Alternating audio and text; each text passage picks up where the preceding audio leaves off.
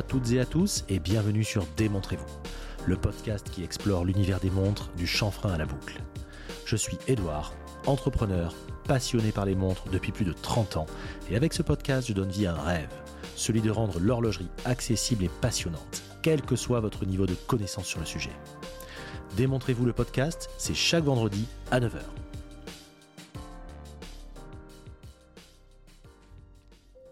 Je suis très heureux de vous accueillir pour ce nouvel épisode. Si l'on en croit les messages que vous m'avez envoyés en masse, l'épisode de la semaine dernière avec Aurélien et Jérémy de la chaîne Parlons Montre et de la boutique Aurel vous a manifestement beaucoup plu. Il faut dire que c'était vraiment du pur plaisir.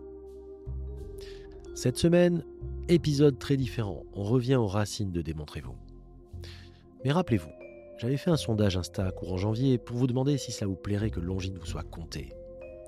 Et vous aviez répondu oui, massivement.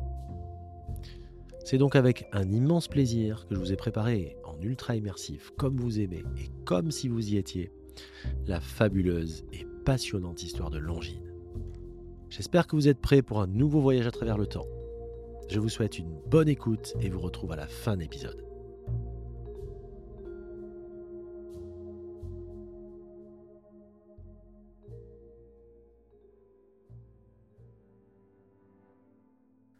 Si vous me suivez depuis un certain temps, vous connaissez forcément mon amour pour les histoires que l'on raconte depuis le début.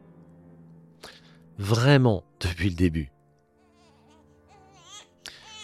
Auguste Agassiz voit le jour le 15 avril 1809 à Motier, dans la commune suisse du Haut-Vully, dans le canton de Fribourg. Jeune adulte, il fait un apprentissage à la banque Mayer-Fornachon à Neuchâtel. Mais l'épopée de Longines commence en 1832, lorsqu'il décide de s'associer à Henri Régel et Florian Morel pour créer le comptoir horloger de Saint-Imier. À cette époque, l'entreprise s'appelle alors Régel Jeune et Compagnie et commercialise principalement des garde-temps de poche.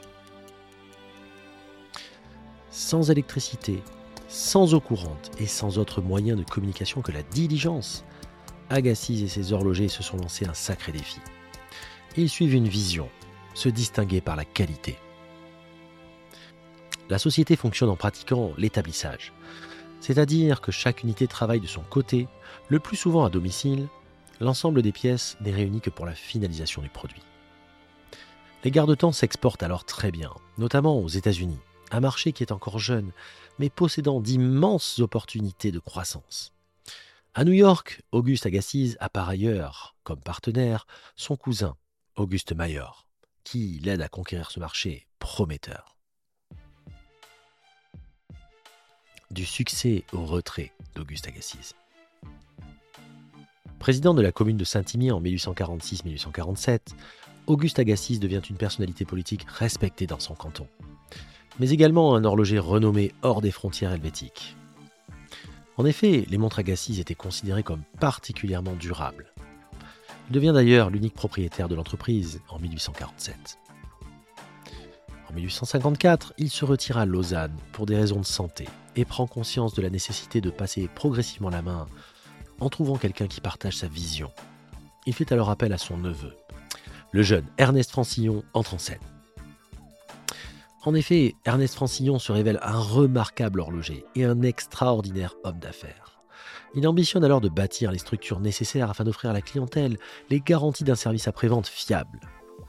Auguste Agassiz préfère toutefois continuer à travailler comme il l'a toujours fait, c'est-à-dire en créant chaque pièce à domicile et non dans les locaux du fournisseur de travail. De santé fragile, il finit par se retirer en 1862, laissant son neveu seul mettre à bord. À cette époque, quelques 20 000 pièces sont produites chaque année. Ernest Francillon lance la manufacture de montres Longines en 1866. Dans une logique de rentabilité et d'efficacité, ce pionnier a l'idée d'assurer la fabrication de chaque pièce de la montre jusqu'à sa finition dans un même bâtiment. C'est dans cet objectif qu'en cette même année, il fait construire à Saint-Imier une modeste fabrique en un lieu dit les Longines.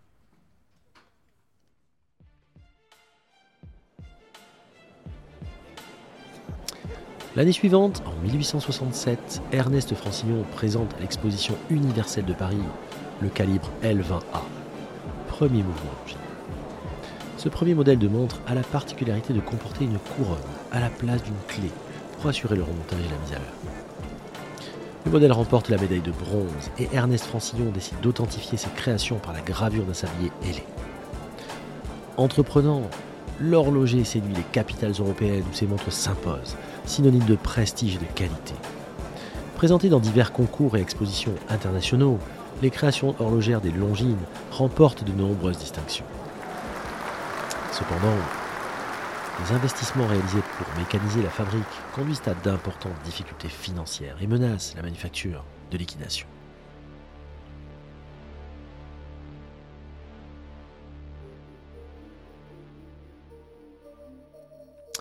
Déterminé et pugnace, Ernest Francillon redresse la situation et s'investit dans la vie publique locale.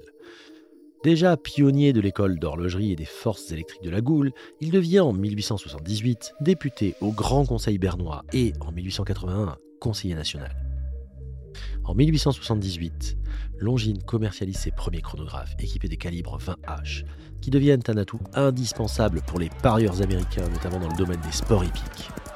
Ces chronomètres rencontrèrent un franc succès chez les jockeys et les amoureux des chevaux. Ce n'est pas un hasard si Longines s'est impliqué si tôt dans le monde équestre. En 1886, Longines fournit la plupart des juges sportifs de New York. En 1888, pour mieux répondre à cette demande, Longines cherche à améliorer sa précision et produit son premier mouvement au chronomètre certifié COSC.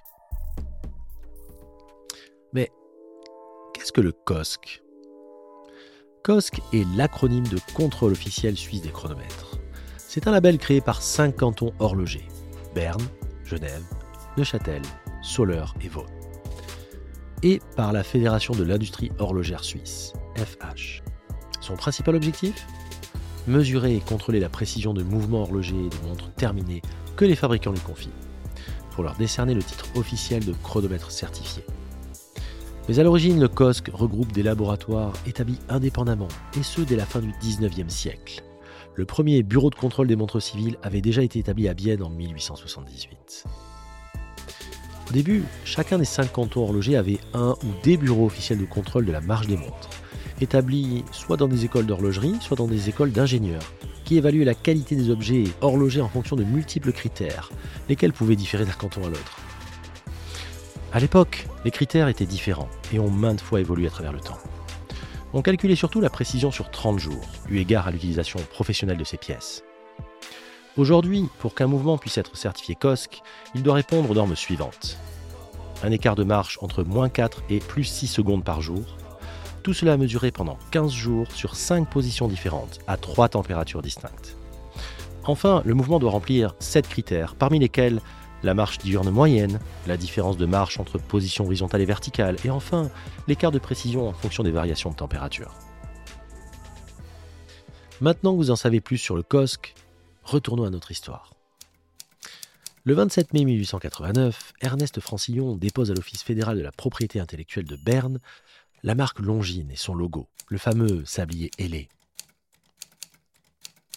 en 1893, le nom et le logo sont déposés aux bureaux internationaux unis pour la protection de la propriété intellectuelle, ancêtre de l'OMPI, Organisation mondiale de la propriété intellectuelle.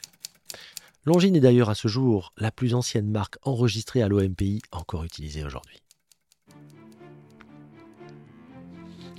La conquête de l'Amérique. Longines exporta ses produits vers l'Amérique du Nord très tôt, probablement vers 1880. Longines s'invite sur le marché nord-américain en y exportant ses montres.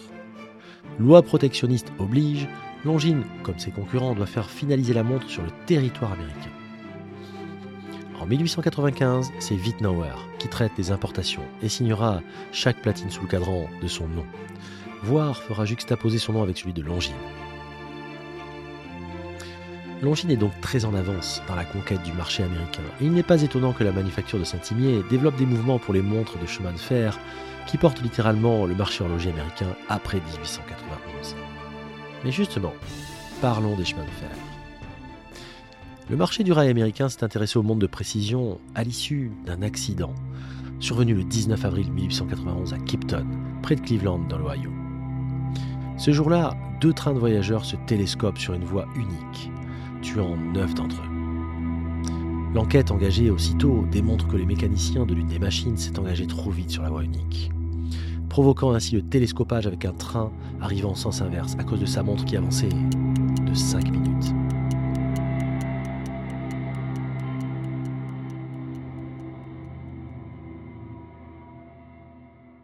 Les compagnies des chemins de fer américaines en tirent immédiatement la conclusion, non pas qu'il faut doubler les lignes, mais qu'il leur faut équiper le personnel de montres précises.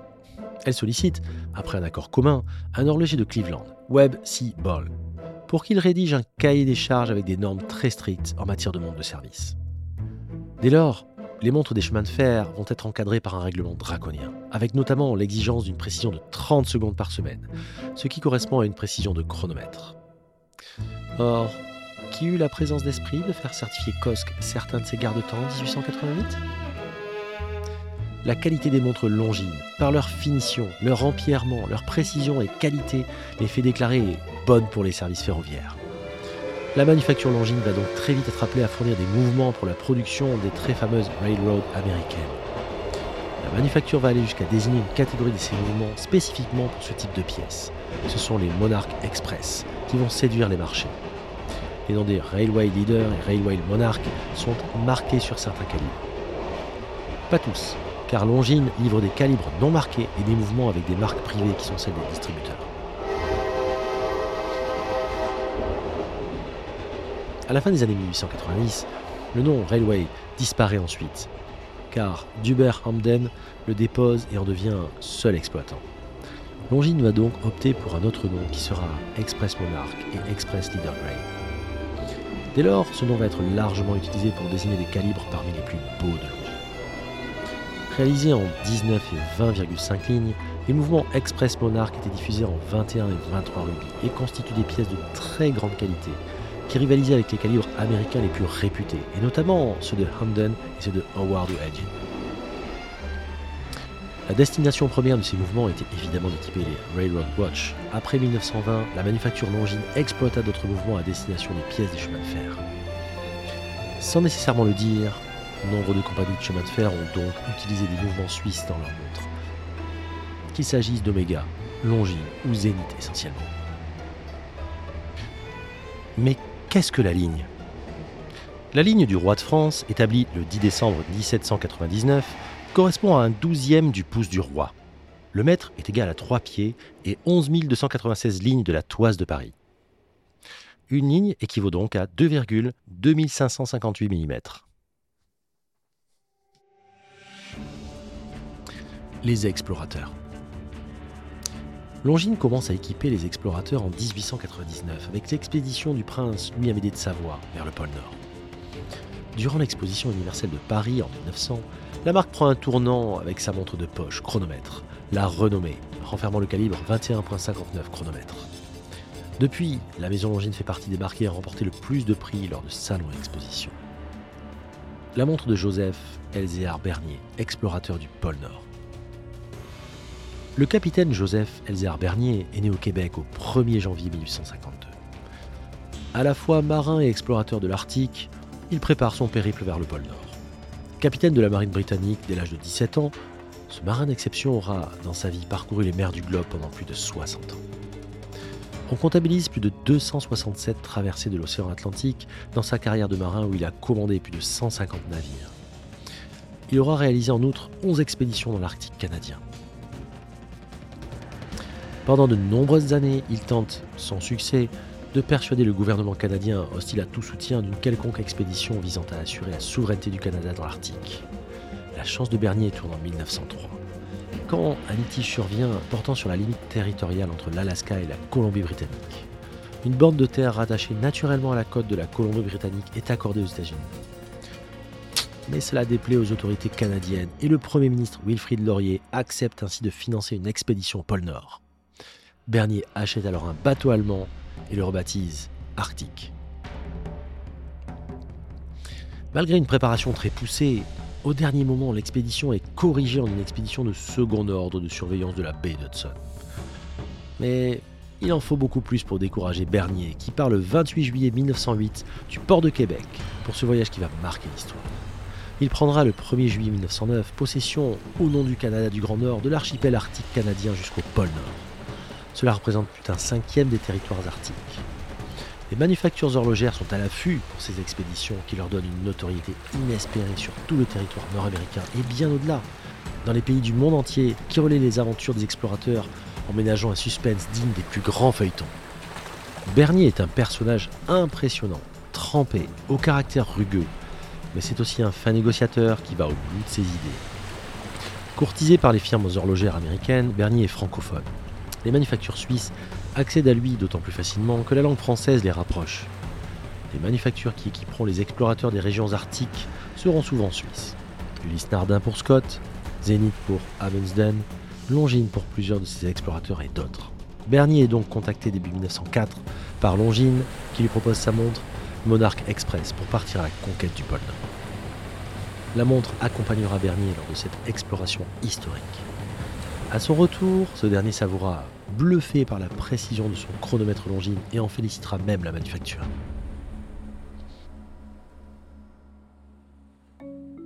Longines et le chronométrage sportif. Dès sa première immersion dans le monde du sport, la société ne cessera d'innover en matière de chronométrage.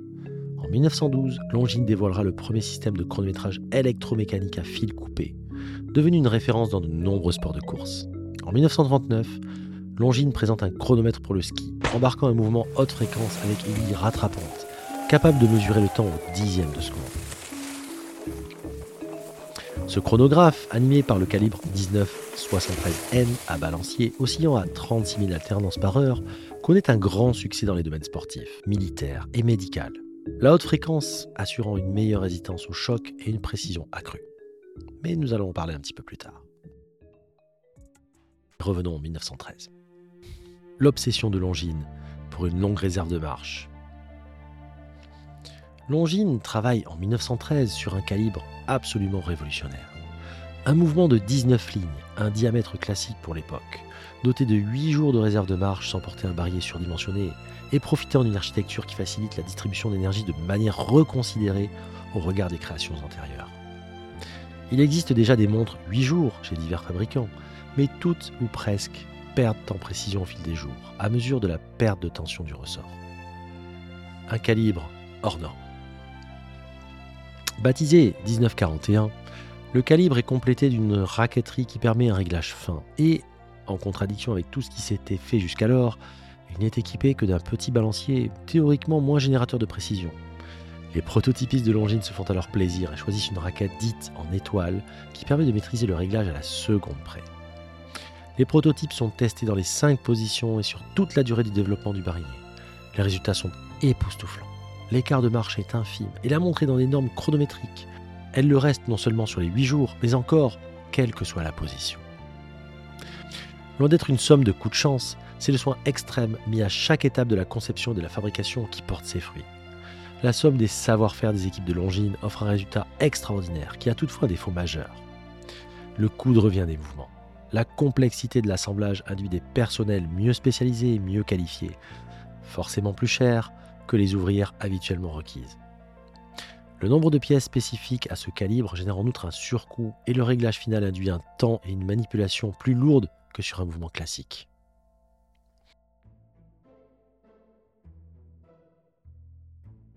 Le mouvement n'est pourtant pas un 23, mais un 17 rubis, qui sera présenté sous deux versions. L'une à remontage à clé, celle qui a servi au développement, et l'une plus aboutie à remontage par remontoir au pendant. La prouesse s'accompagne d'un affichage de la réserve de marche qui permet de connaître l'état de la tension du barillet. La précision est comparable à celle des chronomètres de marine les plus sophistiqués et cela va beaucoup intéresser l'US Navy qui cherche à remplacer, sur ses navires de petit tonnage, ses chronomètres de marine par des pièces plus mobiles, moins fragiles et garantissant une heure sécurisée et fiable. A noter qu'en parallèle, la marque crée son premier chronographe monopoussoir avec un boîtier monté sur un bracelet. Longines et l'US Navy. Longines livrera des pièces à l'US Navy au début des années 1920 par l'intermédiaire de son distributeur Wittnauer. Officiellement, Longines n'a livré que des mouvements avec leurs cadrans et leurs aiguilles, mais de fait, les boîtes livrées avec les montres sont bien des Longines. L'expédition des calibres et des boîtes aurait été faite séparément pour répondre au cahier des charges de l'US Navy.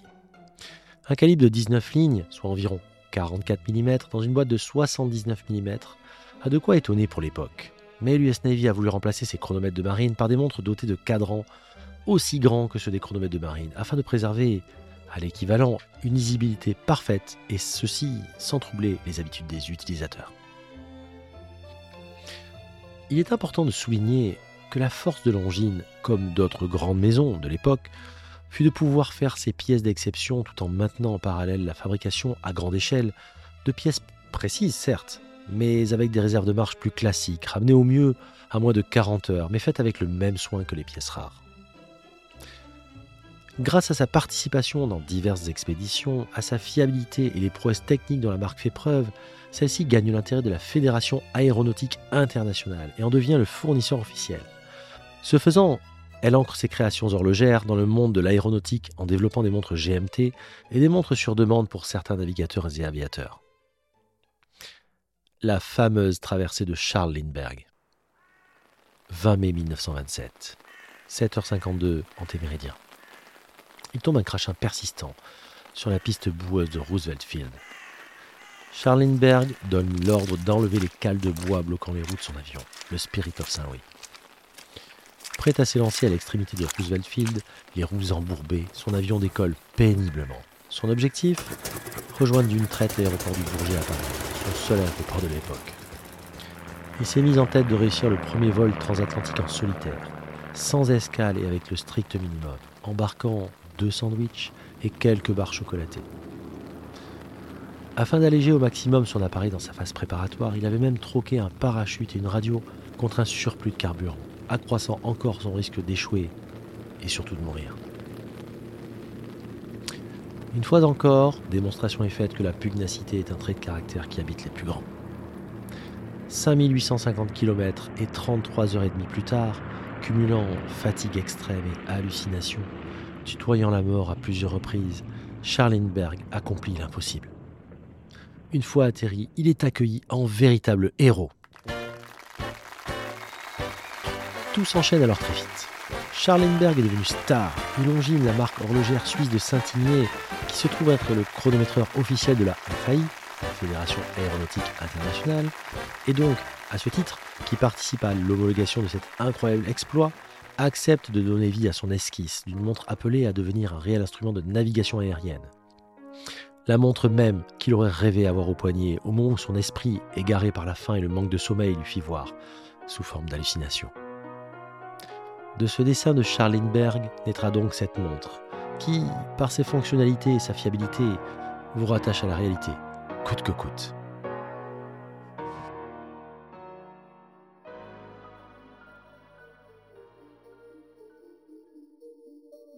Après la Seconde Guerre mondiale, Longines développe ses premiers mouvements automatiques, puis enchaîne sur les mouvements à quartz en 1954. L'arrivée du quartz dans l'utilisation des mouvements électroniques permet à Longines de développer de nouveaux appareils de mesure, notamment en ce qui concerne les chronomètres de bord. La Longines Conquest.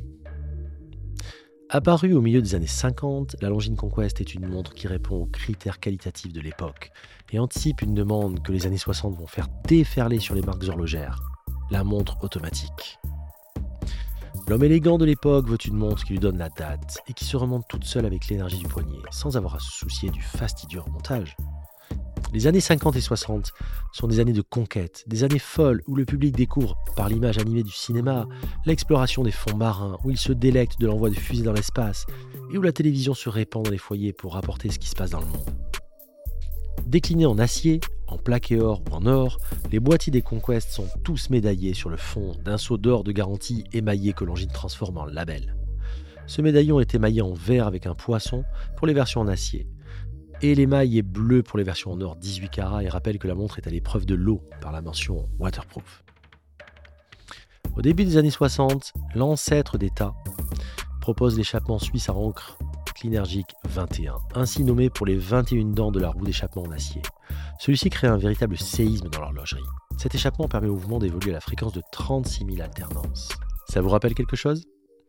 Longines, Movado, Zenith l'adopte et d'autres le testent. Tout le monde n'y voit pas d'intérêt, d'autant que le quartz se profile à l'horizon. Movado et Longines l'exploitent tout de suite. Zénith perfectionnera l'idée et sortira l'aile primero. Chez Longines est ainsi l'Ultracron. Longines présente son Ultracron en 1967, calibre réalisé en interne pour célébrer ses 100 ans. Il sera fabriqué jusqu'en 1975. Plus tard, la marque, tout en conservant le nom d'Ultracron, revient avec des calibres 66-51 et 66-52 à 28 000 alternances. Pourquoi selon vous? On en a déjà parlé dans un épisode précédent. Elle rencontre en effet des difficultés de SAV, non pas internes, mais auprès des horlogers détaillants qui, en utilisant des huiles non appropriées, éclaboussent le spiral et le balancier et dérèglent les montres. Rappelez-vous, nous avions déjà parlé de l'importance des huiles dans l'épisode sur l'aile Primero. Longines, en constatant que les premières montres révisées logiquement 5 à 7 ans après la vente posent de telles difficultés, modifie son calibre et renonce donc à la haute fréquence. L'échappement haute fréquence requiert en effet une lubrification à sec à base de bisulfure de molybdène. Le calibre, correctement entretenu, est très performant et est annoncé par Longines avec une variation inférieure à 1 minute par mois, soit 2 secondes par jour. Les mouvements sont certifiés chronomètres. Pour améliorer le remontage de son calibre, Longines ajoute du carbure de tungstène sur le rotor afin de l'alourdir. Le mouvement remonte dans les deux sens, comme sur l'aile primero, mais nécessite un bon poids pour charger le ressort de barillet. La marque Hélé poursuit sa quête d'excellence et développe en 1979 la montre bracelet la plus fine du monde, avec une épaisseur tenez-vous bien, de 1,98 mm. En 1983, Longines est intégrée au sein du Swatch Group. Pour ses 160 ans d'existence, l'entreprise inaugure le musée de Longines en 1992 à Saint-Imier, lieu où se situe le siège de la firme. Depuis lors, Longines adopte le slogan Elegance is an attitude. L'élégance est une attitude, que l'on peut retrouver dans les créations originales de la marque, avec des courbes et des styles de plus en plus uniques selon les modèles. Les années passant et les tendances changeant, Longines s'adapte aux envies de ses clients, quand la mode des mouvements mécaniques revient dans les années 2005. La marque engage alors un retour aux sources en se concentrant sur le développement de leur montre-bracelet à mouvement mécanique. Plus récemment, en 2012, Longines renforce ses partenariats dans les divers univers sportifs auxquels la marque est associée. Encore aujourd'hui, Longines reste une référence dans les compétitions sportives les plus célèbres, prêtant son nom à la course du Royal Ascot, au championnat du monde de gymnastique ou encore à Roland Garros. Fier de cette association, la marque emploie également de nombreux sportifs en tant qu'ambassadeurs, comme entre autres Mélanie Meillard, Alex Viadzer et Clément Noël, côté ski alpin, Edouard Schmitz, cavalier en saut d'obstacle, mais aussi des stars du grand écran, comme Kate Winslet et Jennifer Lawrence. La marque peut être fière de son incroyable parcours, fêtant en 2022 190 ans d'histoire et d'exploits extraordinaires. Une série de trois pièces nommée Master Collection a d'ailleurs été éditée pour fêter dignement cet événement. Chaque pièce proposant un boîtier de 40 mm décliné en trois versions, acier, or jaune et or rose. Chacune de ces variantes étant produite à seulement 190 exemplaires. Avis aux amateurs. Longue vie à Longines et vivement le bicentenaire en 2032.